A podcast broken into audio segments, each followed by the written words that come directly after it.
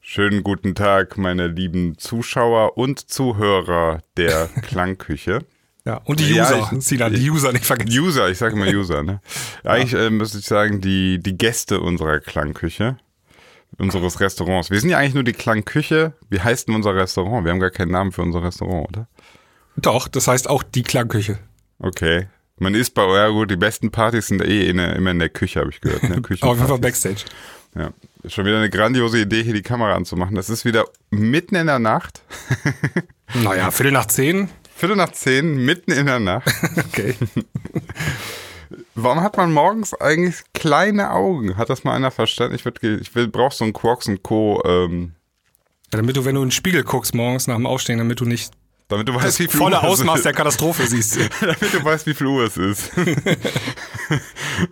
nee, aber wirklich, ich mich gefragt eben. Ich habe so geguckt und hab so gesehen, boah, krass, voll die kleinen Augen. Warum? Warum sind die klein? Werden die über Nacht, wenn man die die ganze Zeit so hat, werden die dann klein? Du schrumpelst, Sinan. Schrumpelst, ja. Ja.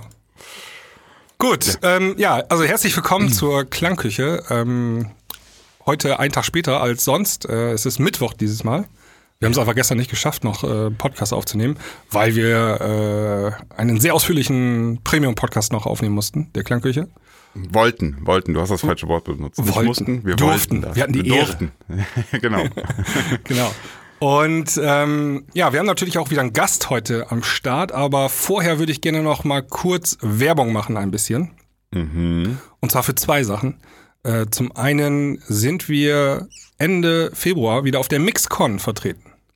Ja, wieder vor allem. Ich habe letztes Jahr, letztes Jahr hat mich eine Grippe äh, heruntergerafft. Dieses Jahr will ich es aber schaffen. Wir sind am 29. Februar, Samstag, bei der Mixcon und werden dort ein äh, eine äh, äh, Live-Küche, Klang, nee, Klangküche live. Live-Cooking aufnehmen. heißt das. Live-Cooking. Genau. Also äh, im letzten Jahr waren wir auch schon da, ähm, dieses Jahr wieder in München findet das Ganze statt am, 9, am Samstag, den 29. Februar. Ähm, welches Thema wir machen, wissen wir noch gar nicht. Das äh, müssen wir jetzt in Kürze mal äh, festlegen, Sinan. Ja. Äh, vielleicht habt ihr ja auch ein paar Vorschläge und äh, schickt uns die per Mail oder per Instagram, ähm, über was wir sprechen sollen auf der Mixcon. Ja. Das wäre Genau. gut, weil dann müssen wir, da müssen wir uns ja auch ein bisschen vorher mal ein bisschen Gedanken Ja, machen. und allgemein, also es lohnt sich allgemein zu Mixcon zu kommen. Ähm, es großes Branchentreffen, viele äh, wichtige Leute aus dem Business sind da, viele DJs, viele Produzenten, viele A&Rs sind da. Es gibt, glaube ich, Hearings, es gibt super interessante Vorträge. Ähm, kommt vorbei. Äh, ich glaube, zwei Tage ist das, ne? Am 28. und 29. ja, Freitag und Samstag. Ja, Wahnsinn. Ähm, Ist, glaube ich, jetzt zum dritten oder vierten Mal findet das statt. Ähm, lohnt sich auf jeden Fall. Als du letztes Jahr da warst, war das auch schon in dieser BMW-Museum? Im Ja, BMW also eine BMW? fantastische Location ist das. Ähm, Da war ich nämlich noch nicht. Ich war vorher in einer, in einer anderen Location. Jetzt, ich bin selber gespannt, wie es ist. Du sagst auch coole Location, ja? Ja, auf jeden Fall. Also richtig erstklassige Bin ich Location. Ja, macht richtig Spaß da. Man trifft echt viele äh, Leute und so. Das ist echt super Atmosphäre. Lohnt sich. Ähm, genau, das war Werbung 1. Werbung 2 äh, möchte ich auch noch machen. Ähm, und zwar findet zurzeit ähm, das äh, vom DJ Mag ähm, das Club Voting statt. Also da könnt ihr euch ähm, einloggen und dann könnt ihr die besten über die besten Clubs der Welt abstimmen. Und ähm, ich finde es immer ganz ähm, nice, wenn wir auch für unsere deutschen Clubs da abstimmen. Schaffen ja auch immer regelmäßig einige in das Top 100 Ranking. Äh, das Bootshaus, das Berghain. Äh, und was Ja, gibt's noch? solange es die Clubs noch gibt, sollte man dafür voten. Ja, also worauf, worauf ich hinaus will, ähm, macht da mit, stimmt, äh, stimmt ab. Und zwar finde ich das wichtig, dass wir da mal ein bisschen, also es ist halt cool, wenn unsere deutschen Clubs da auch mit vertreten sind, weil das bedeutet, dass wir auch hochkarätige Artists und DJs ähm, in unsere Re Region buchen können. Und äh, so hat man natürlich die Chance, die dann auch mal live zu sehen. Genau. Gut, Ich glaub- auch Häkchen dran gemacht, so. Ja, warte, bis zum, ich glaube, bis zum 17. oder bis zum 12. Februar kann man da noch mitmachen. Äh, djmac.com müsste die Adresse sein, dann kann man übers Club-Voting mitmachen. Okay. Jo. Gut. Wo ist, wo ist mein Koffer Geld? Ich habe Werbung gemacht. Ach nee, warte, noch. ich habe gar keine Werbung gemacht. Du hast Werbung gemacht. Ich habe die Werbung gemacht, Sina. Du hast den Koffer ähm, Geld. Schwarzgeldkoffer, genau. äh, haben wir äh, noch ein Intro, Sinan? Ja, das kommt genau. Warte. Ole, ole, Klangküche ist nur dreimal die Woche. Ole, ole. Ja, war so ein bisschen fake jetzt. Äh, ihr habt's gehört, wir nicht, aber egal. ich fand's super. Ich fand's auch super. Silence, eins, eins der Silent besten, Intro. beste Intros. So, jetzt kommen wir endlich zu unserem Gast. Ihr seid schon ganz gespannt, wer es denn ist. Es ist der liebe Florian Arndt. Uh, Moin. Moin. Alle so, wer ist der Arsch? Ja, das ist das, bei uns das klären wir jetzt so. auf, würde ich sagen. Äh, ja, Flo, wie geht's dir? Hervorragend. Ist das für dich, Danke. ist das für dich früh oder mitten in der Nö, Nacht? ist so Was- was- was- gefühlt fast nachmittags bei mir. Ach echt? Bist du so früh aufsteher? Ja, total. Da hat man seine Ruhe und kann in, äh, in aller Friedens, also friedensselig einfach das machen, wobei andere Leute stören, wenn die Telefone klingeln und E-Mails kommen und so. Ja, das habe ich. Das morgens ich Sport mir- machen und ja, Das dann habe ich mitten in der. Nacht. Okay. ist- Was machst du beruflich, dass du nachts angerufen wirst? Nee, das habe ich mitten in der Nacht, diese Ruhe. Ah, okay, ja. Ne, die du, du ganz früh morgens hast, die habe ich so ab 1 Uhr, da nervt mich auch keiner mehr. Ja, okay, verstehe. Nee, nachts bin ich halt müde. Das ist das Problem. Da- Das, äh, äh, manche Leute sind halt nachts aktiver und manche tagsüber. Ne? Aber ähm, die Leute fragen sich gerade vielleicht tatsächlich, äh, Florian wer? Und ähm, lass uns mal eben kurz ähm, dich vorstellen, beziehungsweise vielleicht machst du es auch ein ganz kleines bisschen selber, auch wenn das immer ein bisschen unhöflich ist. Ähm, du bist in erster Linie Musikproduzent, Ich bin in erster Linie Musiker, würde ich sagen. Musiker, okay. Genau. Dann erzähl doch mal, was du so gerade machst. Äh, Jetzt gerade aktuell mache ich äh, musikalische Leitung bei der Live-Show von Alex Christensen. Das bedeutet, ich bin zuständig für das, was da inhaltlich auf der Bühne passiert in dieser Show. Und das umfasst halt die Aufgaben ähm, für die Besetzung, die Arrangements schreiben, die auf der Bühne ist da, die, die entsprechende Bühnenbesetzung, ähm, die äh, Gesangsartists vorbereiten, mit Alex natürlich die Setlist besprechen, Übergänge, Transitions schreiben, Intros schreiben. Dann gehört dazu die ganze Playback-Technik. Also wir spielen in diesem Fall ähm, mit äh, 20 Leuten äh, Orchesterbesetzung plus Solisten. Und wir haben äh, nicht immer einen Dirigenten, der sich dem Ensemble zuwenden kann. Das macht Alex manchmal. Manchmal ist er halt hinter seinem Pult. Und dann gehört dazu, dass die Leute halt Klicks bekommen, Cue bekommen. Dann äh, wird der LTC, also der Timecode, an ähm, das visuelle Gewerk geschickt. Und da bin ich halt zuständig dafür, das alles auf die Beine zu stellen. So, jetzt müssen wir, jetzt müssen wir ganz viele wird. Sachen erstmal erklären.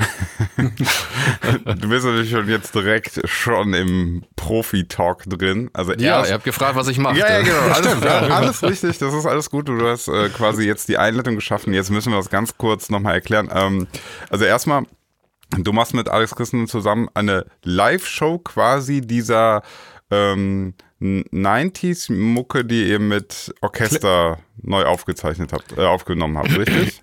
Ja, ich würde nicht sagen, ich mache das mit ihm zusammen, sondern er macht das mit vielen Leuten zusammen. Okay. Ähm, also wer das nicht, wer nicht weiß, worüber wir reden, man kann das bei Spotify, glaube ich, auch alles oder bei anderen Streamingdiensten, ähm, kann man sich das anhören. Wie nennt sich das nochmal? Das, das Ganze so Äh, Classical 90s Dance. Classical 90s Dance. Dann wisst ihr schon mal, worum es geht. Und dieses Konzept ähm, bringt ihr auf die Bühne. Ist das zum ersten Mal jetzt oder?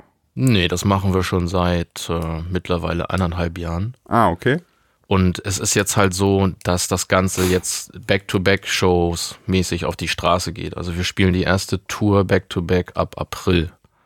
Okay, das heißt, und jetzt bist du gerade voll in der Planung, wie du es gerade genannt hast. Also die, das alles vorbereiten und so. Mm, Jein, also jetzt gerade, wir spielen am Wochenende die Porsche Gala und das ist der nächste Auftritt, der gerade vorbereitet wird, akut. Okay. Und äh, dann habt ihr, also das, was ja in dem Fall jetzt so ein bisschen spezieller ist, ihr habt arbeitet mit ähm, ganz, ganz vielen Live-Musikern, also zusammen. Wie viel, wie groß ist das Orchester, hast du gesagt? Das Orchester sind 20 Leute plus Solisten. Also wir haben dann noch einmal ähm, eine E-Geige, wir haben noch einen Saxophonisten, wir haben noch Percussionisten. Ja. Und du hast gerade gesagt, der, der, das so ein Skill ist halt, dass die alle natürlich zeitgleich spielen. Deswegen hat sie eben gesagt, äh, die kriegen einen Klick ins Ohr. Das wissen vielleicht auch viele nicht, was das bedeutet. Vielleicht magst du es kurz erklären. Ne, Klick ist halt ein anderes Wort für Metronom und das ist halt in diesem Fall automatisiert. Ähm, das ist einfach sozusagen der Taktgeber für das entsprechende Stück. Das heißt, die haben im Ohr eigentlich also einen kleinen Kopfhörer und der macht die ganze Genau. Zeit eigentlich nur Klick, Klack, Klick, Klack, Mhm. Klick, Klack und dann wissen die den Takt. Damit die auch Äh, schön richtig, synchron genau. Die wissen den Takt, dann haben sie Noten vor sich stehen und können dann entsprechend mitzählen und äh, haben aber auch einen sogenannten Cue, das ist also ein Ansager, der Ah, okay. ihnen die Einsätze erleichtert. Denn es ist halt nicht so leicht, äh, was habe ich hier gerade? Mal gucken, 60 Takte Pause für den Kontrabassisten. Ah, okay, und dann muss er wissen, wann er wieder am Start ist, damit er nicht Genau, einpennt. weil in diesem Moment halt Alex selber dem Orchester nicht zugewandt ist, um die Einsätze zu geben. Und in dem Moment nutzen wir dann diese Ansager und dann kriegt dann halt einfach den entsprechenden Einsatz. Kontrabass, aufwachen, aufwachen jetzt! Genau, das, das machen wir auch. Also bei einem Stück äh, kriegen die Bläser dann die Ansage, geil, wieder richtig lange Pause. Ist das denn halt automatisiert oder macht ihr Das, das, ist komplett, live? komplett automatisiert. komplett automatisiert? Okay. Ja, komplett automatisiert, weil wir ja ähm, zu Videocontent spielen auf einer LED-Wall. Mhm. Und dann muss natürlich alles Sync sein. Also da gibt's keine spontanen Momente, was mit dem Orchester nicht geht. Es sind zu viele Leute und Ja. die spielen nach Noten. Ja. Und deshalb ist alles Sync von. Ja, also die Arrangements sind Sync mit dem Video und dementsprechend ist alles automatisiert, vorher festgelegt. Es läuft komplett linear ab. Okay. Also nicht wie bei manchen Rockbands kennt man das ja, dann improvisiert auf einmal der Gitarrist da noch so ein 5 Minuten Solo. Der Drummer spielt einfach mit. Äh, Das gibt es bei euch nicht. Das ist alles von vorne bis hinten durchgetaktet. Ja, also natürlich gibt es Improvisationsmomente, aber die sind dann halt auch ähm, zeitlich schon fixiert. Also es gibt dann halt ein Acht-Takte-Fenster, da kann der Saxophonist dann improvisieren, aber es, es gilt halt nur für diese acht Takte, dann ist wieder Ja, auf jeden Fall was anderes angesagt. Ja. Improvisiert aber nur acht Takte. Das ist echt witzig, sowas zu hören. Ja. Ja, also es gibt, das kann man gut und schlecht machen, acht Takte improvisieren. Und ich sehe gerade, ihr seid so in ähm, so Städten wie Hamburg, Rostock, Berlin, München, ähm, Dortmund, Hannover und so weiter. Ähm, vor wie vielen Leuten spielt ihr da? Ihr seid ja mal so Hallen dann wahrscheinlich, ne? Genau. Äh, wie vielen Leuten weiß ich tatsächlich nicht. Ich weiß, dass der Vorverkauf sehr gut läuft Ja. und wir kurz vor ausverkauft sind. Oh ja, nice. Also muss man mal gucken. Äh, ist ja schnell rauszufinden. Ne? Da, das sind, glaube ich, unterschiedlich große Hallen. Ja, Mannheim so ist, glaube ich, das Stadthallen so. Rosengarten oder so. Ja. Und, und Hamburg ist Barclaycard Arena. Ja. Das ist natürlich ähm, ja Heimspiel für Alex. Ne? Der ist Ja. ja, Wilhelmsburger. Und Jetzt, jetzt ist habe ich direkt mal eine eine, Frage. Wir haben, wir haben in der Klangküche ja schon ganz häufig jetzt äh, in den, weiß nicht, letzten Jahr, letzten eineinhalb Jahren sprechen wir immer wieder davon, äh, dass diese Festivals uns so langsam anöden, dass, dass wir die Performances, das ist irgendwie alles komisch. Da steht ein DJ auf einer riesigen Bühne, drückt ein paar Knöpfchen und das ist irgendwie, dann, dann versucht man das Ganze aufzuhübschen mit ganz viel Pyro und so, aber irgendwie wirkt diese Performance dem dieser Bühne nicht gerecht. Und würdest du sagen, sowas, so Dance-Orchester-mäßig, würde auch auf ein Festival passen oder ist das das falsche Setting? Könntest du dir sowas da auch vorstellen? ich weiß, dass es ja bereits mehrmals gemacht wurde, ne? vor allen Dingen bei Tomorrowland. Mhm. Und auch allgemein in Belgien wurde es ja schon mal. Ja, es hab ich auch, so genau, Aufführung irgendwie. was- So Trance-Tracks haben die da, glaube ich, schon mal so mit einem Orchester auch gemacht, ne? Genau, aber ich habe auch jetzt, glaube ich, letzten Sommer irgendwas gesehen mit einem Orchester bei Tomorrowland. Da haben die auch solche Sachen wie Fischer und so gespielt. Okay. Also ich finde ich find diese DJ-Nummer ja so aberzählt und furchtbar langweilig. ich, ich glaube, alles ist irgendwie gut auf dem Festival, was davon abweicht. Okay. Und ja, mein Gott, irgendwie 70 Jahre DJ sein, was will man da noch groß machen? Ne? Also die Leute müssen sich irgendwie alle was einfallen lassen. Und dieses Orchesterding sehe ich halt allgemein gerade sehr auf dem Vormarsch. Also wenn du dir die Tourneen anguckst, es macht einfach gefühlt jeder tatsächlich. Dass du ein paar echte Live-Musiker, vor allem auch klassische Instrumente mit reinpackst. Naja, vor allen Dingen Orchester halt. Ne? Ja, also Orchester, Orchester ist ja, ähm, Orchester setzt ja eine bestimmte Besetzung voraus, ne? Also hauptsächlich große Streicherbesetzung. Hm. Und da sieht man schon sehr viel Werbung gerade für. Und was das für Festivals heißt, weiß ich nicht, weil ich einfach nicht mehr der, der, ich bin nicht mehr die Zielgruppe für ein Festival. Ne? ich gehe auf die 40 zu. Wir alle nicht, ja. Ja, deshalb weiß ich nicht, was, was ein Festivalbesucher will. Ich finde Festivals nicht so spannend, ehrlich gesagt. Das war mal spannend, als es halt neu war und man halt eine riesen Open-Air-Disco hatte. Aber das ist dann halt auch schnell erzählt, das Thema. Ja, ja, geht mir ähnlich. Also mich äh, kickt das auch nicht. Ich bin immer, deswegen bin ich, interessiert mich so, wohin könnte so die Performance-Reise gehen. Ja. Ja, also ich würde das gerne sehen, dass elektronische Artists wirklich anfangen live zu spielen. Ich finde dieses DJ-Ding wirklich nicht spannend. Ja. Ich stelle mir das gerade vor. Also, äh, wie viel Prozent aller ähm, DJs, die da oben auf den Main Stages stehen, können überhaupt irgendwas im Studio? Die müssen ersetzt werden. Das, Die müssen dann durch ihre Ghost-Producer Ja, ja. ersetzt werden. Ja. Hat ja alles seine Daseinsberechtigung. Vielleicht äh, führt das auch dazu, dass halt diese, dieses Handwerk des DJings auch mal wieder ein bisschen mehr geehrt wird. Also, dass es weniger darum geht, ein Brand zu repräsentieren, sondern wirklich wieder zum Handwerk wird, wo jemand dafür bekannt ist, dass er halt in der Lage ist, sechs bis acht Stunden Leute mit gutem Handwerk zu unterhalten. Ja, da sind wir aber gerade so weit von entfernt. Also weiter geht's Genau. ja nicht. Wenn ich mir so, ähm, so Leute wie Timmy Trumpet oder so gerade anschaue, ich, also gefühlt läuft da komplett alles vom Band und er macht da vorne ähm, Animationen wie im Club. Also im, im, im, hier im Urlaubsclub. Ja. Telegym halt, ne? Genau. Muss mal bei YouTube eintippen, Telegym gab's glaube ich, auf Ja. BR, also Bayerischer Rundfunk. Da sieht Genau. man, was eigentlich, was man heute können muss, damit man als DJ, damit man Genau. äh, angenommen und wird. ähm, dass da jemand äh, Tracks nacheinander sinnvoll abspielt, das ist irgendwie gar, gar nicht mehr wichtig. Aber Ja. es, gibt, es gibt ja auch schon die Gegenbewegung, ne? Also dieses, ähm, also ich habe mein Gefühl ist, Techno kommt auch wieder zurück, Tech House kommt zurück. Ähm, oder wird stärker, wird präsenter, ne? Also du hast ja immer, wenn du, wenn eine, wenn eine Sache sehr extrem wird, dann kann es, also dann, dann wird auch die Gegenbewegung kommt dann auch wieder, ne? Also ich denke mal so, wenn jetzt irgendwie Fischer auflegt, der macht der macht das eher nicht, oder? Diese ganze äh. Animationszeug und so. Kann ich dir nicht sagen, weiß ich gar nicht. Aber ähm, also wir reden ja allgemein auch, also Mhm. ganz pauschalisiert sowieso, ist eh eh ein bisschen gefährlich, aber eigentlich über die Main Stages reden wir, ne? Ähm, dass, dass da dieses ähm, diese Show abgezogen wird. Auf den Second Stages ist ja eher weniger der Fall. Ja, okay. Ja, Ja, okay, dann äh, wie immer, ich, ich wiederhole mich, ich habe das glaube ich auch letztes Jahr gesagt, ich bin gespannt auf die diesjährige Festivalsaison, ob die schon wieder das gleiche machen werden Ja, wie immer. Das sieht Ja? so aus wie letztes Jahr. Okay. Das Einzige, was sie versuchen immer noch äh, innovativ zu betreiben, ist irgendwie dieses Crowd Control. Also jedes Jahr Mhm. gibt's ja irgendwie was Neues. Da hatten sie doch mal, wann war das, letztes Jahr, dieses dieses Trash-Ding, also da mussten Ja, ja, sollen die Leute aufheben. ihren Müll aufheben und in die Luft werfen. Also mal Hauptsache, wegschmeißen. genau, Hauptsache, du, du hast irgendwie eine Animation, eine Interaktion mit, den, äh, mit dem Publikum. Ne? Ja.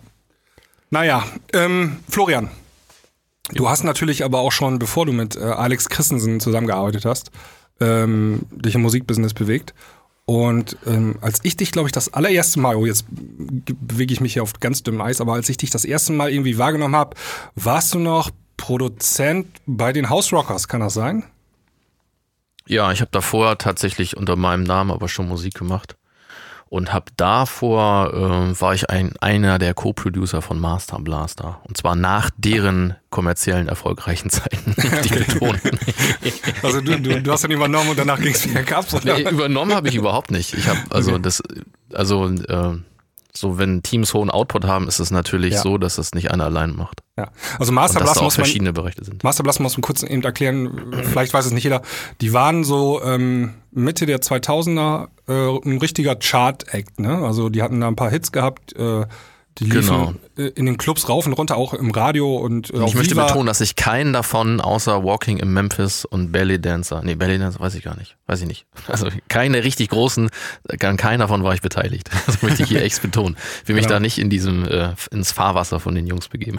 Ah, okay. Ich, ich weiß ja noch, beim, beim Master Blaster, da passt, äh, kommt mir immer in den Kopf dieses Master Blaster. Richtig. dieses Vocal irgendwie. Das ist Ja. schon irgendwie, schon fast trashy, ey. Das ist halt so drüber, dass es muss einfach in jede Nummer. Master Blaster.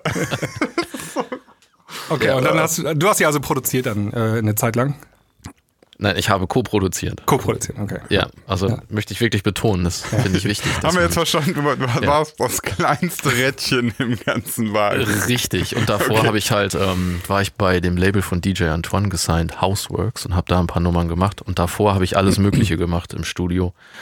Ich, selten als hauptverantwortlicher Produzent, das ging wirklich mit dieser Dance-Geschichte los, aber halt so Grooves gemacht, Drum Sound Design. Da gab es mal so ein, so ein Kinder-Act Wir drei, da habe ich ganz viel Drum Sound Design gemacht. Dann für Schlager sehr viel Drum Sound Design. Ähm, oh Gott, wenn ich hier in meinen Ordner gucke, was ich alles gemacht habe, ist auch viel Trash dabei. Heute Tra- auch immer noch viel Trash dabei. Trash mit äh, qualitativ Trash oder, oder wirklich Trash-Mucke? Sowohl als auch. Achso. Beides. Und bei, Manchmal auch bei, gleichzeitig. und bei House Rockers, was hast du da gemacht? House Rockers war ich tatsächlich hauptverantwortlich äh, eine Zeit lang als Produzent. Und zwar da zu den kommerziell erfolgreichen Zeiten und danach dann nicht mehr. Das möchte ich auch betonen an dieser Stelle. Ja, ich habe ähm, ich hab gerade noch mal nachgeschaut. Also von den House Rockers hört man noch gar nichts mehr. Ne? Also ich Die möchte dir jetzt nicht, nicht den nicht, Jungs nicht zu nahe treten, aber aus meiner Wahrnehmung sind die auf jeden Fall verschwunden. Und die waren ja mal, also die hatten ja mit Herzrasen, ähm, da warst du dabei, Herzrasen bestimmt, ne? Herzrasen habe ich produziert, genau. Ja, also Riesenhit war das eigentlich. Ähm, und danach waren die auch gut auf Tour, die Jungs. Ja. So gefühlt. Und jetzt ist nicht mehr so viel, ne? Ja, die haben natürlich eine super Nische bedient damals mit dieser deutschsprachigen Geschichte und dann halt wirklich mal so ein entsprechender Clubhit dazu. Mhm.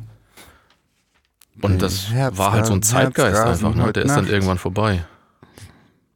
Ja, Ja, ja, genau, das haben wir ja auch schon öfter gesagt. Also du hast, äh, das ist dann, das hat genau da reingepasst.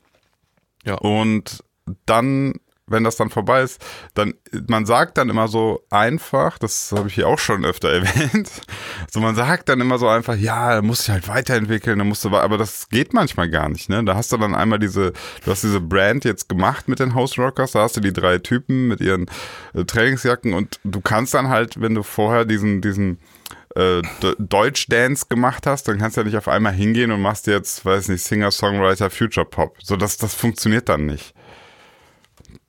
Also Braucht ist dann meine, meine äh, Einschätzung.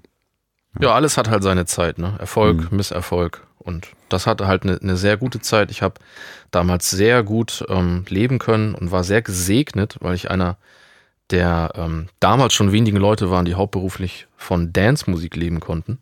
Das ging ja so ab 2010 ja rapide abwärts, dass sich das Mittelfeld so verabschiedet hat. Ne? Es gab Ja. ja, mal eine Ja. ganze Wirtschaft, wo es ein Mittelfeld gab und das ging da halt los, dass das äh, so getrennt wurde. Und deshalb bin ich sehr glücklich über die House Rockers Zeit. Also auch einfach, weil das ähm, Moment war, wo einfach jemand mir die Hand gereicht hat. Ich habe immer in so einem Vinylladen gesagt, ich bin der Geilste. Und dann hat einer gesagt, ja, dann zeig mal, ob das so ist.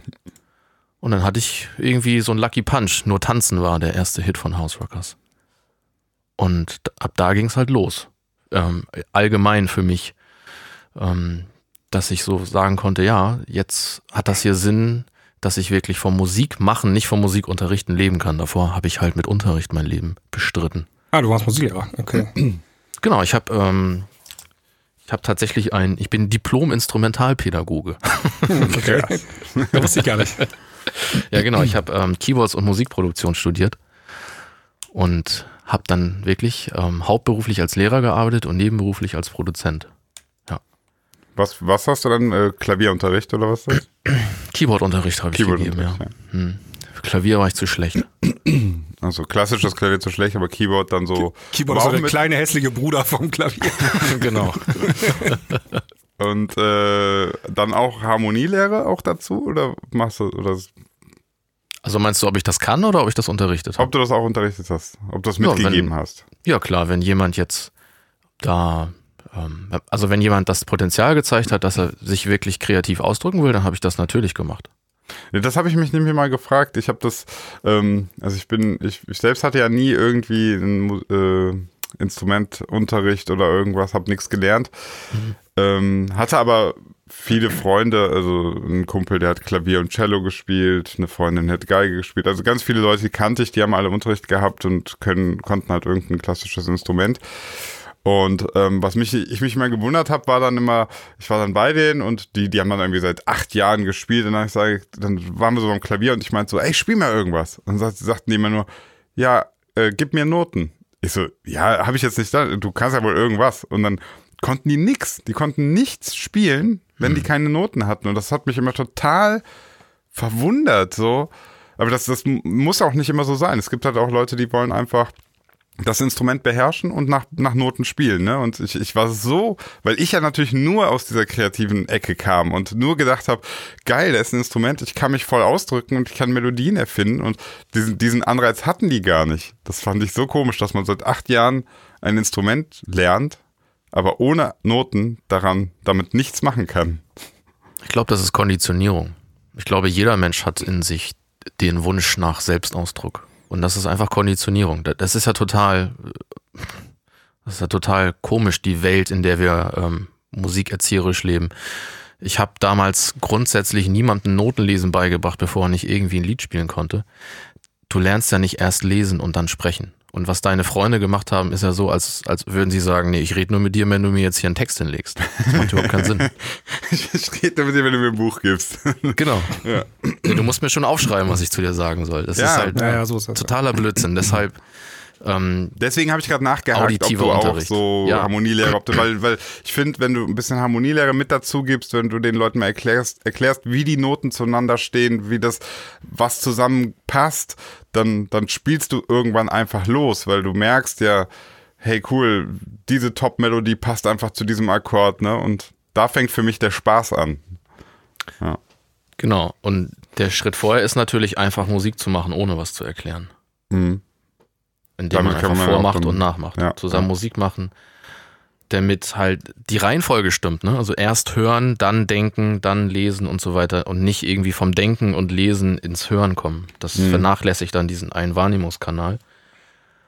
Hm, Das ist halt nicht so gut. Aber du hast ja Also den wenn es Schritt um Musik geht. Okay, ähm, Florian, du hast ja den Schritt gemacht ähm, von vom Musiklehrer dann zum Musikproduzenten. Das ist ja ein ganz anderer ganz anderer Beruf eigentlich, wenn man ganz streng genommen äh, das betrachtet. Hm.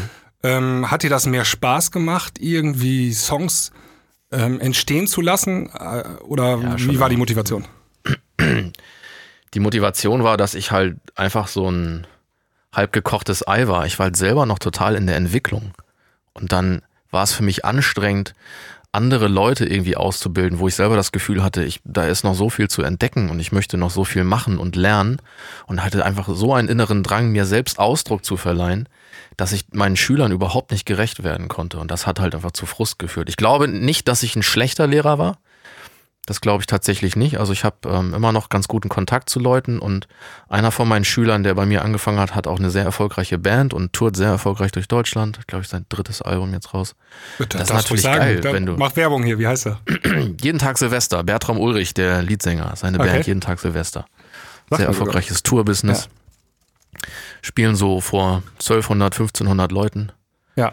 Ähm, das ist natürlich geil, weil du dann einfach den Fahrstuhl nach unten geschickt hast. Das haben ja auch Leute mit mir gemacht. Ne? Also explizit Mike DeVille von Master Blaster hat mich mit auf die Reise genommen, dann die Jungs von House Rockers, ähm, dann äh, ein paar Leute in Berlin, denen ich dankbar bin und natürlich auch Alex Christensen. Und ich bin selber jetzt halt auch jemand, der den Fahrstuhl nach unten schicken kann.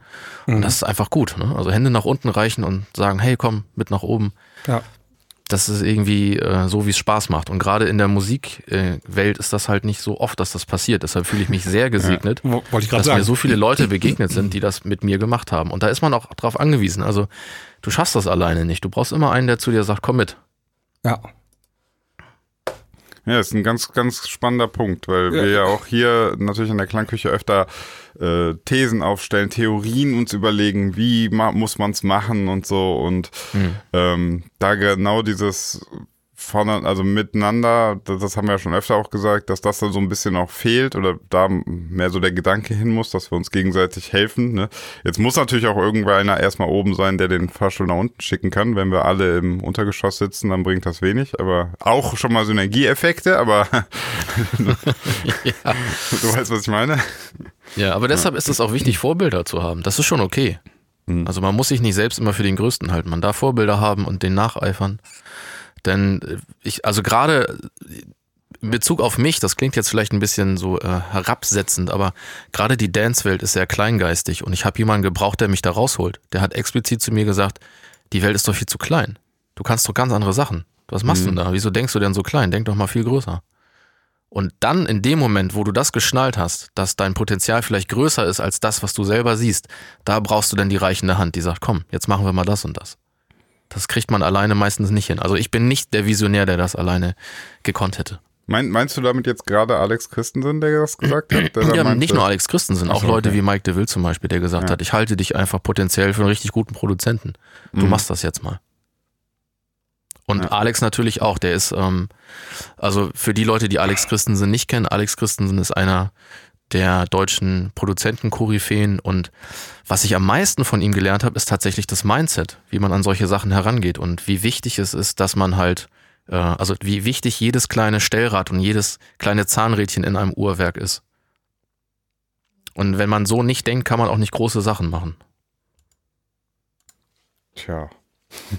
Jetzt fühle Also- ich mich klein. Tipp an, Tipp an unsere Community, denkt ruhig einen Schritt größer, eine Stufe größer, äh, als ihr es momentan macht. Ähm, könnte nicht schaden. Und im schlimmsten Fall lernt man einfach nur dadurch.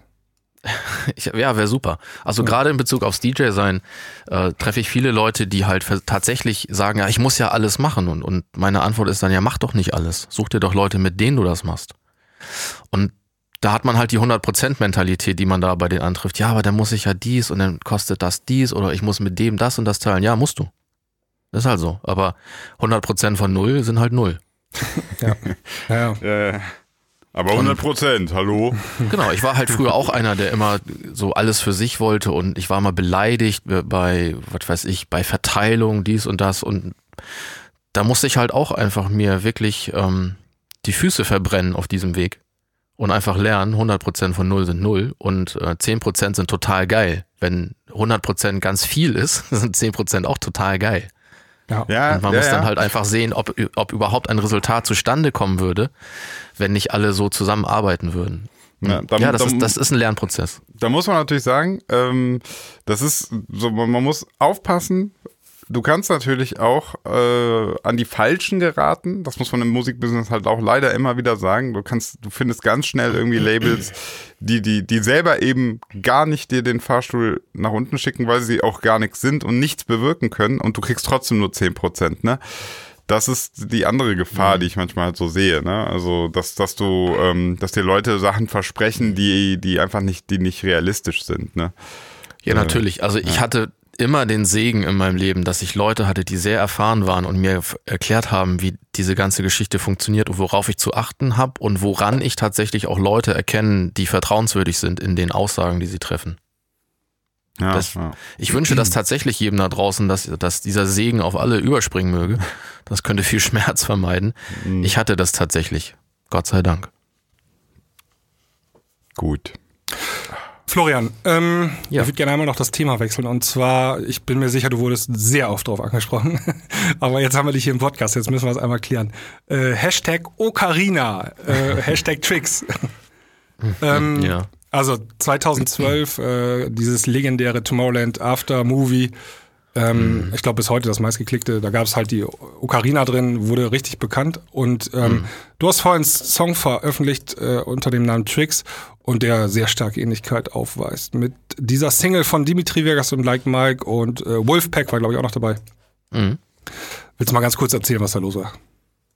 Oh, ich möchte die Geschichte eigentlich gar nicht mehr erzählen, Okay. weil ich, ich habe ich hab immer das Gefühl, ich war gar nicht so richtig Teil der Geschichte. Das, da sind einfach so Sachen passiert. Ne? Also vielleicht erklärt ihr das einfach und ich sag dann, wie es war. Also ihr, Okay. es würde mich Okay. interessieren, Ja. was die Außenwahrnehmung war. Ja, ich habe also- das, ich hab das Ganze tatsächlich nur von außen wahrgenommen. Ne? Ich erkläre gleich gerne nochmal, warum. ähm, ja, also ich, ich kann es ja kurz sagen, wir hatten es ja auch damals bei Gimbal und Sinan TV äh, thematisiert. So deine Nummer Tricks. Ich möchte ganz kurz aufs Video äh, zu sprechen kommen. Da war Flying Uwe oder was? Mhm, genau. War, war drin. Da wollte ich nur ganz kurz wissen. Das ist ein YouTuber, Fitness-Typ. Äh, ich glaube Kickboxen oder was macht der? Wonhap Kendo, das ist ein moderner Kung-Fu-Stil. Ah, okay. Äh, da wollte ich nur mal fragen, hat jetzt gerade gar nichts mit dem Thema zu tun, nur videotechnisch. Äh, kennst du den oder wie kam das zu, zustande? Das wollte ich mich mal interessieren. Wieso, wieso war der in eurem Video? In Also ich habe auch selber jahrelang Bunhop Kendo gemacht. Und Ah, okay. äh, Flying Uwe war halt damals noch ein Braungurt, ist mittlerweile, äh, hat den ersten Meistergrad, also Schwarzgurt. Und da äh, hat es sich einfach so angeboten im Zusammenhang dieses Videokonzeptes. Ja. ja, fand ich irgendwie ganz lustig. Daher kannte ich Also der ihn. Typ ist, also du kennst, du kanntest ihn schon vorher durch, die, durch, durch den Sport. Tatsächlich nicht, weil ich in einer anderen Schule halt Unterricht hatte als er. Ach aber so. ich wusste halt, wer er ist dadurch.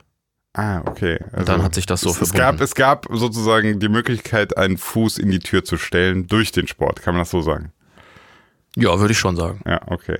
Ja, das nur dazu. Das wollte ich einfach nur mal. Das hat mich schon immer, hab ich mich schon immer gefragt. Okay. So, ähm, ja, du hattest die Nummer Tricks. Äh, hatte auch schon diesen, diesen Ocarina Flöten Sound mit drin und eben eine sehr, sehr markante Melodie. Und dann irgendwann kam halt ähm, der Track Ocarina und der war, kann man so sagen, ziemlich klarer Rip, also, also geklaut. Das Thema, ganz, ganz viele Teile dieses Songs wurden, also es ist schon neu produziert, aber man kann sagen, komplett davon inspiriert wäre schon vielleicht fast zu wenig. Und ähm, dann hat das natürlich irgendwann auch so Welle gemacht und dann haben sich viele im, in diesem Internet darüber beschwert. Und so wie ich das mitbekommen habe, ähm, hat dann irgendwann, haben dann auch Dimitri Vegas und Like Mike und Wolfpack gemerkt, okay, äh, das können wir jetzt nicht hier mehr so, so stehen lassen. Und dann wurde, glaube ich, dir sozusagen ein, ein Friedensangebot gemacht. ähm, Im Sinne von, hier, ähm, hey, sorry, war echt keine Absicht, irgendwie sowas. Und dafür bist du dann, glaube ich, mal nach Belgien und hast mit Wolfpack eine Nummer gemacht und äh, hast also mal ein bisschen in diese Welt, bist du damit, also hast du jetzt mal alles angucken dürfen und viel mehr ist aber, glaube ich, nicht draus passiert. So, das ist so meine Wahrnehmung. Ja. Ja. Also Friedensangebot klingt halt lustig, weil ich halt überhaupt kein Theater gemacht habe. Nee, nee, aber die haben selber, ich glaube, die hatten Schiss, dass du welche machen Das könntest. Internet hat Theater gemacht auf jeden Fall. Ja, Ja, das genau. Internet hat Theater gemacht. Das meinte ich halt mit, ich habe das auch nur von außen wahrgenommen. Nee, nee, ich weiß, du hast da gar nicht, du hast keinen Anwalt eingestellt, du hast die nicht mehr, du hast die, glaube ich, nicht mehr angeschrieben, ne? Aber Nee, nee, ich habe irgendwann vom Management eine E-Mail bekommen, so äh, hier und äh, melde dich doch mal und wir wollen mal mit dir reden. Und ich dachte, nö, warum? Worüber? Nichts mit euch zu besprechen. Ist halt, Ja. wie es ist. Ja. Na, ich, ich, weil ich, ich bin ein nach vorne gerichteter Mensch. Ich guck nicht so nach hinten. Ja, wenn einer Kacke zu dir ist, dann oh, ist er Kacke, ne? Dann Ja. machst du halt nichts mehr mit dem oder, oder streichst den aus deiner Wahrnehmung oder was auch immer. Belastest dich nicht mit. Und äh, ich muss mir auch nichts vormachen, da sind jetzt nicht Millionen an mir vorbeigegangen oder sowas. nee. Ne? Das ist auch Quatsch. ähm, und da habe ich halt gesagt, nö, kein Bock. Aber ich war halt zu der Zeit so mit so ein paar Leuten in einem Studiokomplex, wo halt einer gesagt hat, ey komm, das, das könnte eine gute Gelegenheit für dich sein. Ich kümmere mich darum, wenn du willst. Habe ich gesagt, ja, dann rede du mit denen. Ich habe nichts mit denen zu besprechen. Was hat er dann gemacht? Und die wollten einfach nur gucken, ich will nicht zu viele interne Sachen besprechen, aber die wollten halt einfach gucken, so müssen wir den irgendwie befrieden tatsächlich. Aber ich Ja, habe ja. halt gesagt, nee, ich finde das halt viel geiler, wenn wir jetzt irgendwie was zusammen machen. Hm. Und ähm, musikalisch so jetzt, dass da irgendwie aus meiner Zusammenarbeit ähm, mit Wolfpack was geworden wäre, nee, Quatsch, dann gab's halt so eine Nummer bei Smash the House unter einem ganz anderen Artist-Name. Mit dem Artist-Name war ich damals ähm, bei einem Berliner Management gesigned und da ist auch nie was wirklich passiert. Das war auch eigentlich einfach nur eine der vielen Bauchlandungen, die man so macht. Also ein, ein Projekt von zehn funktioniert ja nur. Ja. Aber das war für mich gar nicht so wichtig, weil ich halt einfach ähm, dadurch mich angefreundet habe mit Sammy Miraya, der heute einer meiner besten Freunde ist und wir arbeiten sehr viel zusammen. Und das ist halt der Mehrwert daraus. Also ich kann mich natürlich jetzt irgendwie darauf konzentrieren, dass da irgendwie eine Nummer ist, die vielleicht davon inspiriert ist oder auch nicht. Und dass mir da furchtbar was durch die Lappen gegangen ist, aber ich habe halt einen tollen Freund dazu gewonnen und halt auch einen wichtigen Geschäftspartner. Und das ist Ja. halt auch einer der nächsten, der nächsten äh, Stepping Stones, wie sagt man das auf Deutsch? Ähm, Milestones. Dann also einfach so der nächste Schritt gewesen und die nächste Ja, ja. Tür, die aufgegangen ist, Ja. weil Sammy halt einfach so Sachen macht wie ähm, Timmy Trumpet, Steve Aoki, Dimitri Vegas, Like Mike, äh, Ich hab, du musst mal ganz kurz erklären, ist- Sammy ist selber Produzent und Genau. Ist, ja. Sammy ist Produzent. Sammy Achso, der, der ist auch der Berlin. Produzent äh, von der Ocarina gewesen dann. Also, Richtig, ah, genau. okay. okay. Ja. Ja, witzig, dass sie dann Freunde geworden sind. Ja, Ähm, also da, da gab es dann halt damals diese Einladung, zu ihm ins Studio zu kommen und damals einfach sofort super musikalisch und auch menschlich verstanden. Und das war halt der Mehrwert. Also ich deshalb war halt äh, Ocarina total geil für mich. Ja, ja, Ja, glaube ja. ich. Ja, auf jeden Fall. Also ich kann mal kurz eine Anekdote erzählen. Ähm, in der Zeit, wo das, wo Ocarina dann Hi- Hit wurde in den Clubs äh, und Leute haben sich Ocarina gewünscht, habe ich manchmal einfach absichtlich die Tricks gespielt und die haben das nicht gecheckt, die Leute. So ähnlich waren sich die Dinger. Ja, und das Geile ist ja, dass ich ähm, einfach nur so ein, so ein geiles Break haben wollte, wie Eric Pritz in so einer Nummer, die ich jetzt vergessen habe. Der hatte auch so ein, wie heißt das? Äh, naja, hier so ein, so ein, so ein Rechteck-Lead-Sound. Square Sound. Ja, Square Sound, ja. Ja. Oh, und die Nummer hieß irgendwas mit B. Okay. Balaton. glaub ich, Balaton? die. Nee, nicht Balaton. Ich glaube, es war eine, eine Vinyl mit zwei Singles. Auf der einen Seite war Balaton. Egal. Und dieser Sound hat mich inspiriert. Da dachte ich, geil, so ein Break möchte ich auch machen. Hab's dann wie immer nicht hingekriegt. Immer wenn ich versuche, was nachzumachen, ist es schlechter, aber irgendwie anders. Ja, klar, kennen wir. Genau. Mo das war auch mein Glück. Morani, meinst Ja, du? genau, exakt. Diese Ja. Platte. Ja. Packen wir auf die Playlist, Welche? Sebi. Morani, R- M-U-R-A-N-Y-I von Prider. Ah, Pride, okay. Prider Morani. Genau, die war's. Das ist Ja. die Morani Balaton EP quasi. Also Ja. die zwei Tracks sind da drauf, 2007 erschienen. Da hören wir mal im nächsten Ja. Premium-Podcast da Also rein. so ist das manchmal, wenn man versucht, was nachzubauen, kriegt es nicht hin und dann äh, findet man aus Versehen was Neues, also weil man zu stark davon abweicht. Ähm, das passiert ja öfter irgendwie. Das ne? ist ja eigentlich das Geile, das ist ja Inspiration, ne? E- Also Evolution, Du lässt, dich ins, ja. du lässt dich inspirieren und dann gehst du, aber irgendwann nimmst du die eigene Abfahrt woanders hin. ja, ne? Aber nur aus eigenem Unvermögen. Du wolltest eigentlich Ja, ja. nachbauen, kriegst es aber nicht hin und findest was Neues. Das ist, das ist bei mir aber genauso. Also manchmal versuche ich irgendwas nachzubauen. Ich bin der schlechteste Nachbauer aller Zeiten. Also. Aber manchmal ist es trotzdem sinnvoll, dass ich es versuche, ja. Genau. Und ich glaube, es gibt so, ein, so, eine, so eine Gesetzeskette in Bezug auf Kreativität, die lässt sich halt nicht davon aushebeln, dass man schlecht ist. Ne? Also du bist emotionalisiert durch irgendetwas, Emotion. Das sorgt dafür, dass du dich hinsetzt und was machst, also Motion, Bewegung. Das führt dann halt zu Devotion. Du merkst halt, ja, okay, ist jetzt nicht so gut wie das andere davor, aber ich gebe mich dieser Sache jetzt voll hin, weil ich jetzt merke, da könnte irgendwas entstehen. Und dass du halt schlecht bist, steht der Sache nicht im Weg. Nö, nö. das ist erstmal egal, ja. Okay, das heißt, Morani hat dazu geführt, dass Trix entsteht und Trix hat dann zu Ocarina geführt. ja. Das weiß ich nicht, ob das zu Ocarina geführt hat. Wie Kann ich nicht meinst du sagen. das? Kann ich nicht sagen, ob das so war. Also, So, ich glaube, so. Sammy würde, Sammy würde sagen, er hat die noch, er hat die Nummer vorher nie gehört und er hält das für einen wirklichen Scherz des Universums. Ja, okay. Okay. Purer, purer Zufall. Ähm, Florian, ich habe hier noch so ein paar, ähm, paar echt bekannte Namen äh, in deiner Vita auch äh, stehen. Ja. Ähm, Helene Fischer. Da hast du mit Alex Christensen, glaube ich, Mit der zusammen- warst du nur mal kurz zusammen, ne? Das Mit der hattest du was. war jetzt- Hashtag Gerücht. Genau. Nee, das war der ähm, andere Florian. Ihr habt, äh, ihr habt damals das Weihnachtsalbum, glaube ich, gemacht, ne? Das sehr erfolgreiche Weihnachtsalbum. Alex hat das, nicht wir. Alex hat das Weihnachtsalbum gemacht. Team Alex Christensen und du warst involviert. Kann man das so sagen? Genau, hauptsächlich bei auch wieder dann der äh, Live-Produktion von dem Album. Ich habe Okay. beim bei der Albumproduktion habe ich so Recording gemacht Mhm. und dann hauptsächlich Mischung für die Live-DVD, als das dann alles fertig war. Genau. Das waren die beiden Aufgabenbereiche, die ich da gemacht habe. Ähm, darf ich mal fragen, bist du dann so bei Alex Christensen quasi ein Angestellter, so ein, so ein angestellter Mitarbeiter im Team oder Nee, ich bin äh, freiberuflich. freiberuflich da? Okay. Ja. Genau. Aber es ist halt, ja, Alex ist halt einer, der immer wieder, Ja, der bucht dich So. dann sozusagen, stundenweise oder? der ruft einfach an Ja. und sagt so, hier, ich will das und das machen. Machst du mit? Sag ich, jo. Und nicht Und dann geht- stundenweise. Also man wird nicht stundenweise bezahlt. danach. Also stundenweise bezahlen. Es gibt Leute, die propagieren das so ein bisschen. Ja, lasst euch nach Stunden bezahlen. Das ist Quatsch. Also das, das ist kein zukunftsfähiges Modell mehr, Zeit gegen Geld zu tauschen. Du musst immer Ergebnis gegen Geld tauschen. Okay. Also wenn das Projekt dann abgeschlossen ist, dann schreibst du eine Rechnung sozusagen. So funktioniert es in der Praxis. Nur mal so, damit wir Genau. das allgemein verstehen. Ja, wie- genau, wie- so ist das. Ja, okay. Dann wird man einfach bezahlt. Manchmal auch im Voraus, manchmal Ja. auch 50-50. Ja. Richtig.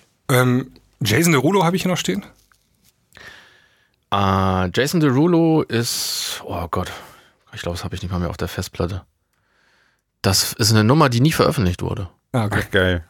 Ja. Und das heißt, äh, Also was meine Creditliste wäre, glaube ich, noch viel größer, ähm, also noch imposanter, wenn ich da alles aufzählen würde, was ähm, Was ist nicht geschafft? Was auch veröffentlicht Schublade liegt. Ja. ja, genau, das auch. Also von Songs, die es nicht geschafft haben. Ja. Oh, Ähm, K1. genau, K1, ja, das war, glaube ich, ein Remix. Ja. Ja, immerhin, ne? Thomas Anders. Thomas Anders habe ich ähm, ganz viele Arrangements geschrieben für die, für die Songs vom ersten deutschen Album und habe auch seine Live-Show, nee, das stimmt gar nicht, auch das History-Album habe ich auch arrangiert. Okay, krass. Was heißt arrangiert in dem? Was machst du dann? Ja, also ich arbeite hauptsächlich so im traditionellen ähm, Musikproduktionsbereich mittlerweile. Ne? Also im Dance-Bereich ist es ja so, dass man halt einen Produzenten hat, ein so. Das ist Ja. halt auch der Typ, der jetzt sozusagen äh, Das die Instrument Noten in den auswählt, die Computer Faust. hackt. Ja, und das die Arrangement auch auswählt und so alles. Genau, macht. der ist halt einfach durch diese Not in Personalunion halt einfach alles und halt auch der Produzent. Mhm. Und wenn ich jetzt sage, ich habe halt bei Thomas Anders arrangiert, heißt das, ich habe den Song nicht geschrieben, ich habe den Text nicht geschrieben. Ich habe ähm, quasi festgelegt, welches Instrument wann was im Song spielt, das was ein Arrangeur halt macht. Das nennt man dann im Endergebnis halt Playback. Und darauf werden dann Vocals aufgenommen und Chöre arrangiert und so weiter. Und hatte dann zum Beispiel mit dem nächsten Schritt nach den Recordings, also es ist ja so, es wird erst ein Song geschrieben, dann wird ein Arrangement geschrieben ähm, und dann werden Recordings gemacht. Und nach den Recordings kommt dann halt der Mischungsprozess und da war ich dann halt gar nicht mehr involviert. Ah, okay, verstehe. Ja. Ist lustig, ne? Das ist äh, mal so aus, ich glaube, ganz viele unserer Zuhörer sind natürlich so Dance-Producer oder Hip-Hop-Producer und das ist echt, das ist eine ganz andere Welt, ne? Du, du äh, bist da, du schreibst die, hackst die Noten selber rein, wählst das Ja.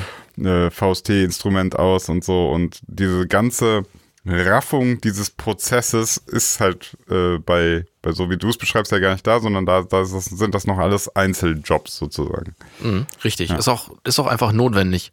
Und ich kann eigentlich auch nur jedem Dance-Heini, nenne ich das jetzt mal, ich bin ja selber auch ein Dance-Heini im Herzen, jeden Dance-Heini empfehlen, äh, mit einem DJ zusammen zu produzieren. Du brauchst einen, dem es scheißegal ist, was jetzt gerade das heißeste neue Plugin ist, sondern der einfach nur weiß, nee, pass auf, das geht so nicht. Da kann ich nicht auflegen.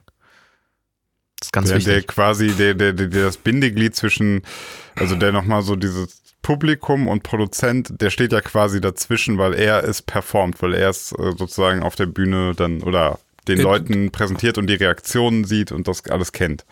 Ja, der die Erfahrung tatsächlich mit dem Publikum hat und der auch einfach der verantwortende Geschmackspolizist ist des Ganzen. Das tut halt gut, jemand von außen zu haben. Also man ver, äh, man verläuft sich da oft in so Tüdeleien, die irgendwie nichts mit der essentiellen Musik zu tun haben und dann Ja. braucht man jemanden. Auf jeden Fall. Also gerade so DJs, auch wenn sie nicht produzieren können, ist echt eine gute Idee, die daneben zu setzen, weil die haben oft ein Ja. gutes Gefühl für Arrangement. Also der Produzent baut dann da eine Minute 30 Breakpart und das klingt alles schön und episch. Und der DJ sagt, ey, wenn ich das im Club spiele, habe ich die Tanzfläche leer. Die gehen alle runter, weil da eine Minute 30 kein Beat kommt. Ähm, Ja. Das geht so nicht. Und dafür Genau. ist das, glaube ich, echt ein, eine gute Sache. Ja. A- Absolut. Ich habe tatsächlich von einem DJ arrangieren gelernt, ne? Von Mike DeVille vom Master. Ja, ja. Der hat mir Arrangieren beigebracht und auch dann Auflegen. Also Mike DeVille und Oscar de la Fuente haben mir Auflegen beigebracht. Und Der das Oscar war de halt la Fuente, für mein Toolset. Den habe ich mal live gesehen, als ich echt noch klein war. äh, irgendwie Anfang oder Ende der 90er oder so. hat er mit Platte aufge mit zwei Platten aufgelegt. Dann hat er mit dem einen Plattenspieler lief der Beat, auf dem anderen war ein Ton einfach nur. Und dann hat er ähm, mit Finger abbremsen, also auf die Platte legen oder wieder ein bisschen Druck loslassen, eine Melodie gespielt. Ja. Also Genau, Oscar oberkrass. ist- Ich war so geflasht. Oscar ist ein super kreativer DJ und ist halt auch einer von den DJs, die tatsächlich sechs Stunden Leute unterhalten können. Und zwar von äh, Hip-Hop bis Tech House, alles möglich. Und Ja. er findet auch den Faden da drin. Ist halt ein richtiger DJ. Ja, ja. habe ich darauf Was, festgestellt. will, was willst du denn damit sagen? Ich habe mir hier gerade meinen äh, Du hast dir gerade einen Instagram-Account gemacht. Ja, Ich habe Schuhe Instagram-Account gemacht, habe mir jetzt einen Pioneer-Controller gekauft, Recordbox gecrackt. Was willst du? Ich Ja. bin DJ. Nein, also alle Leute, die diesen Podcast hören, ihr müsst unbedingt irgendwo hingehen, wo Oscar de la Fuente auflegt. Vor allen Dingen, wenn ihr DJs seid. Also in Bezug auf alles, in Bezug auf, wie gehe ich mit dem Publikum um, Trackauswahl, wie mache ich einen Spannungsbogen. Da einfach nur, also heute hat man ja kein Notizbuch mehr, Handy raus, aufschreiben, was einem aufgefallen ist. Man lernt das da vom Besten. Ja. Kann ich mir gut vorstellen. Also ich war echt beeindruckt damals. Habe ich noch nie gesehen, was er da gemacht hat und echt krasse Sache. Ja. Jo. Jo. Ähm, würde gerne noch ein anderes Thema ansprechen. Das hat gar nichts jetzt mit Florian zu tun. Das wäre jetzt so Open Talk. Wäre das okay oder hat Sebi noch ganz konkret? Nee, sehr gerne. Ich, ich war auch durch. Ich würde jetzt gerne Okay. als nächstes hätte ich noch unsere Songs auf die Playlist gepackt, aber Wir haben, wir haben ja noch ein bisschen Zeit. Ja, genau. Äh, und zwar, ich wollte einfach mal so random Brainstorming mit euch machen. Ihr habt ja auch wahrscheinlich gelesen, mitbekommen, dass Dr. Motte jetzt so ein Crowdfunding gestartet hat äh, zu der Frage, soll die Love Parade reaktiviert werden? So. Äh, habt ihr das mitbekommen? Klar. Also ich schon. Ja. Flo? Ja, ich habe das gestern gelesen. Ja.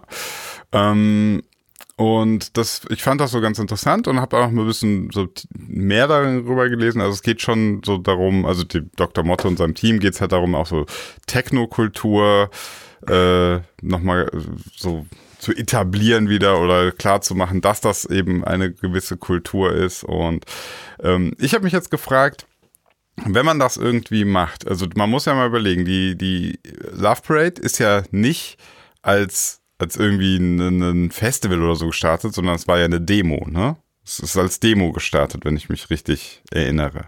Mm, Ja.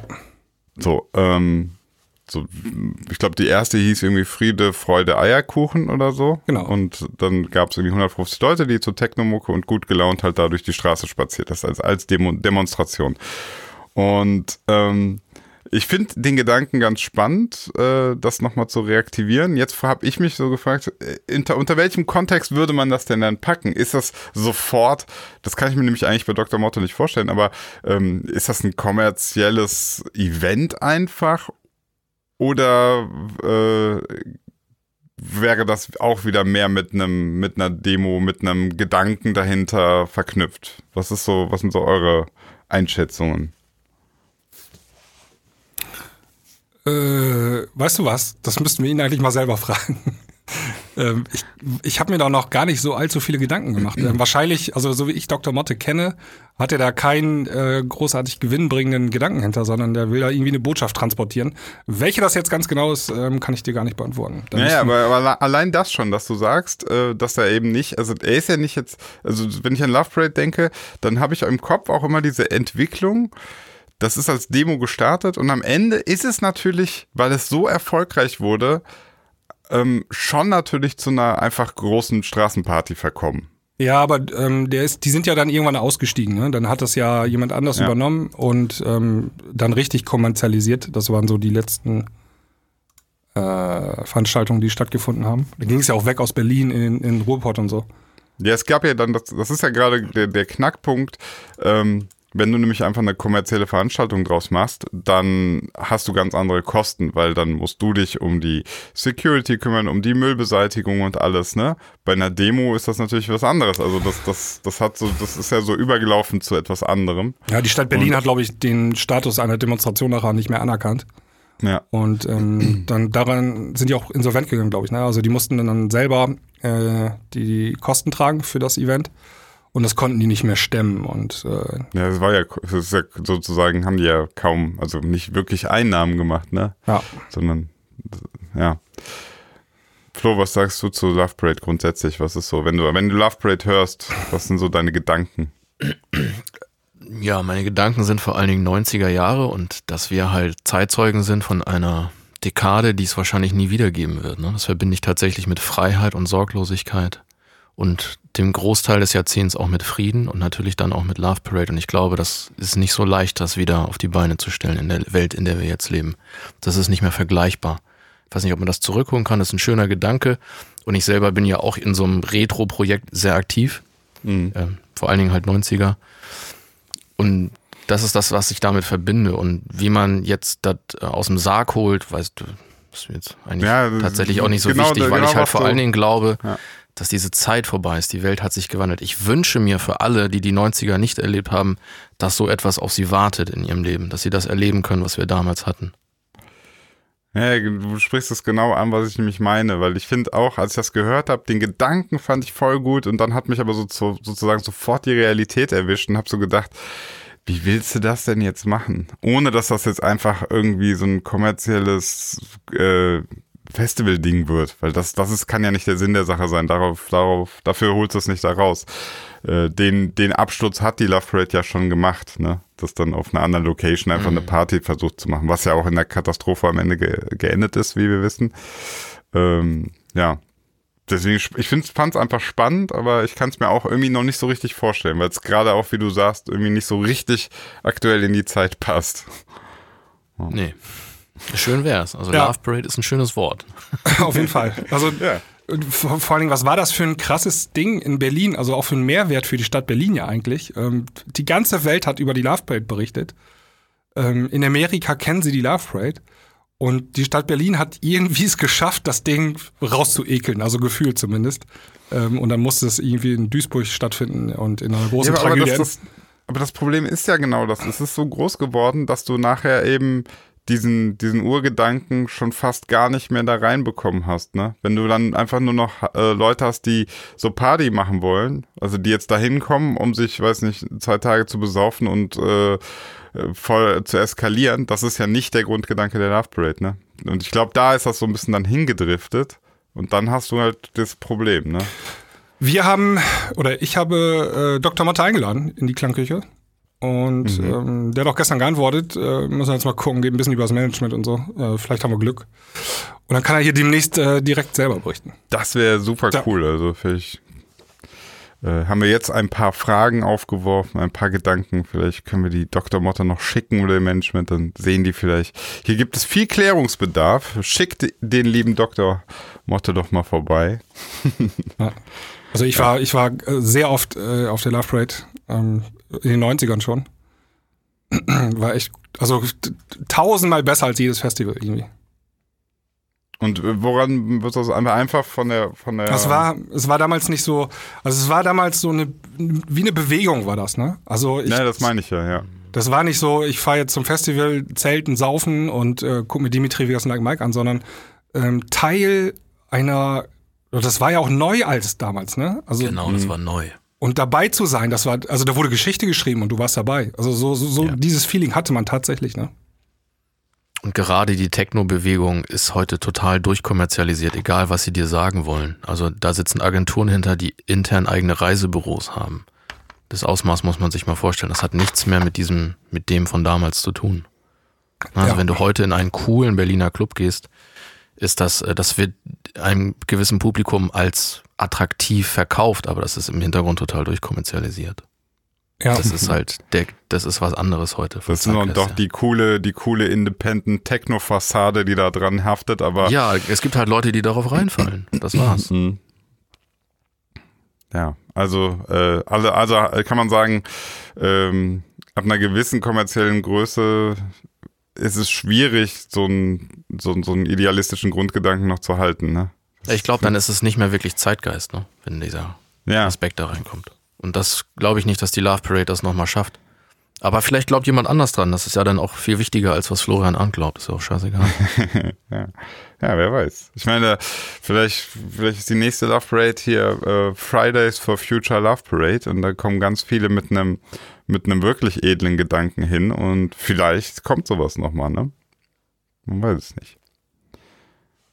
Also, ja, wie gesagt, ich war ja mal bei Fridays for Future und habe mir das angeguckt und muss auch sagen, also das sind eben nicht einfach nur irgendwelche Freitagsschulschwänzer, sondern denen geht's um etwas. Das merkt man.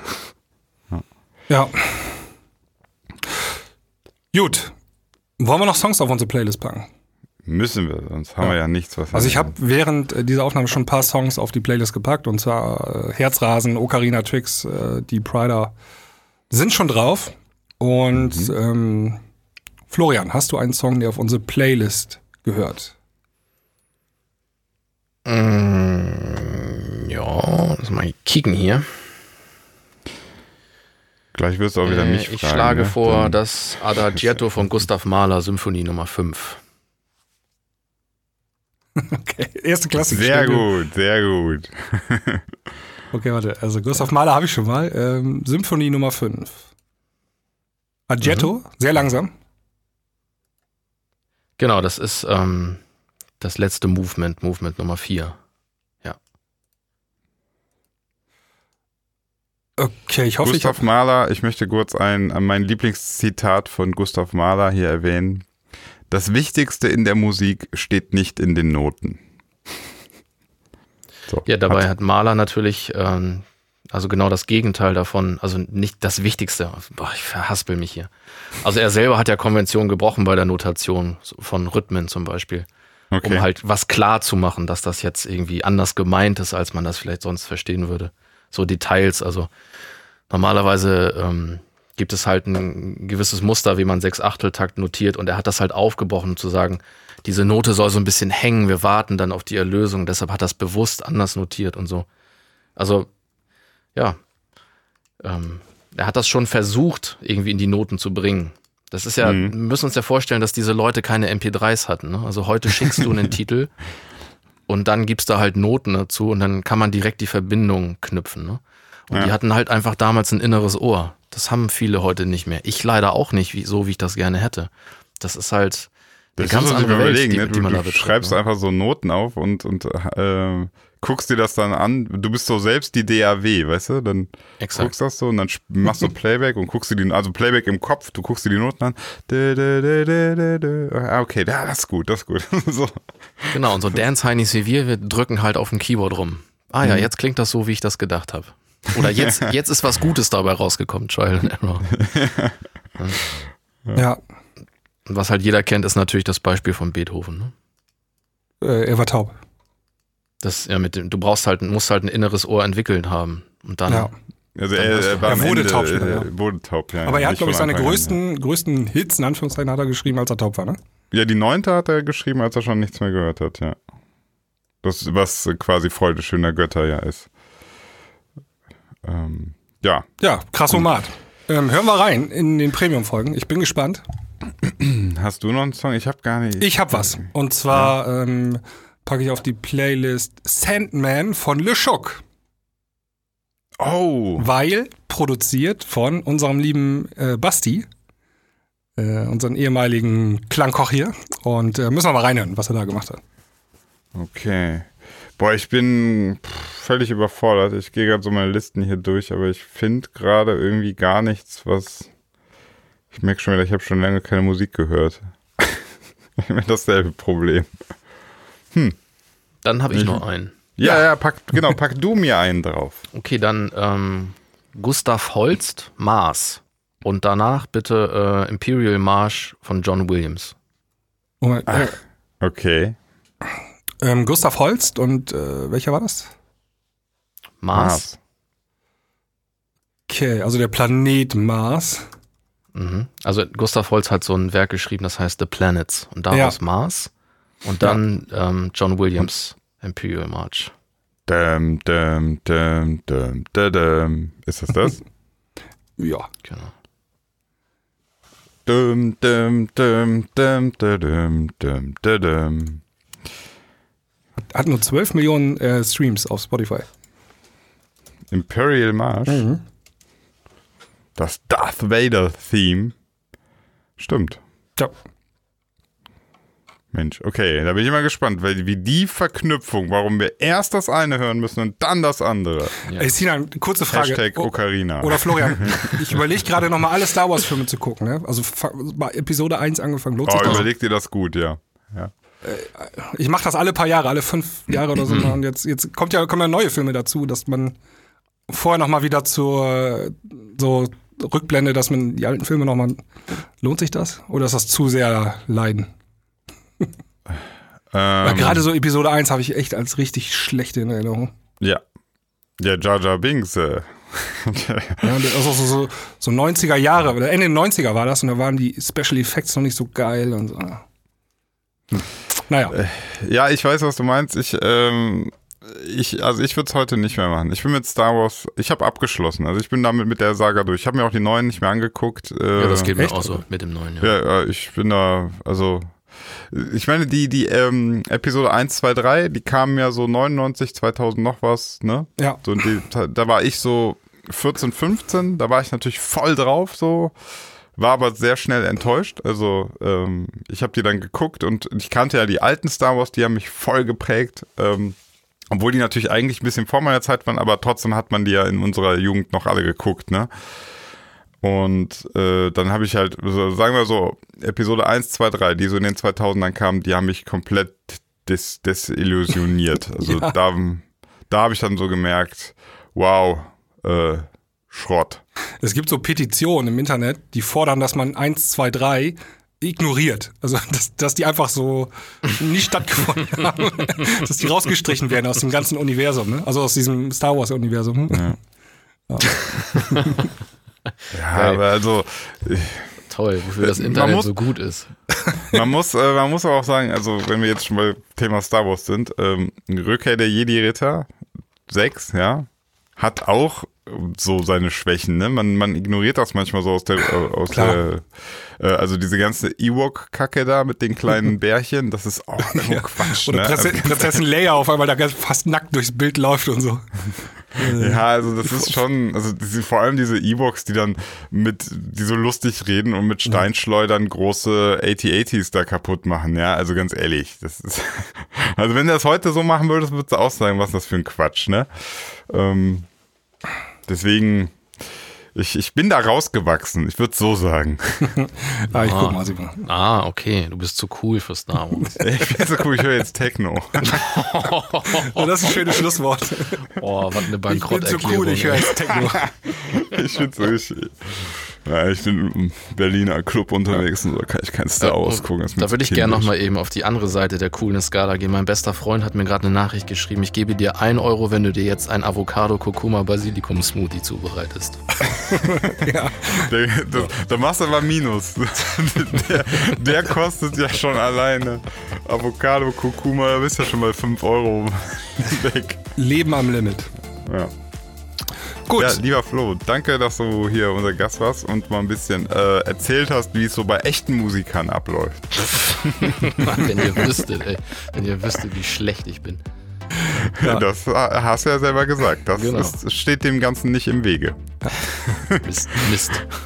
Ja, das spielt keine Rolle. Ob du gut oder schlecht bist, ist egal. Wenn du kreativ bist und Bock hast, dann geht's los. Gut, vielen Dank, Florian, ähm, auch von meiner Seite. Und äh, liebe Hörer, empfehlt uns weiter, ähm, liked uns, teilt uns und hinterlasst irgendwelche Sterne auf iTunes. Äh, wir freuen uns. Bis dahin. Ciao, ciao. Mach's gut. Tschüss.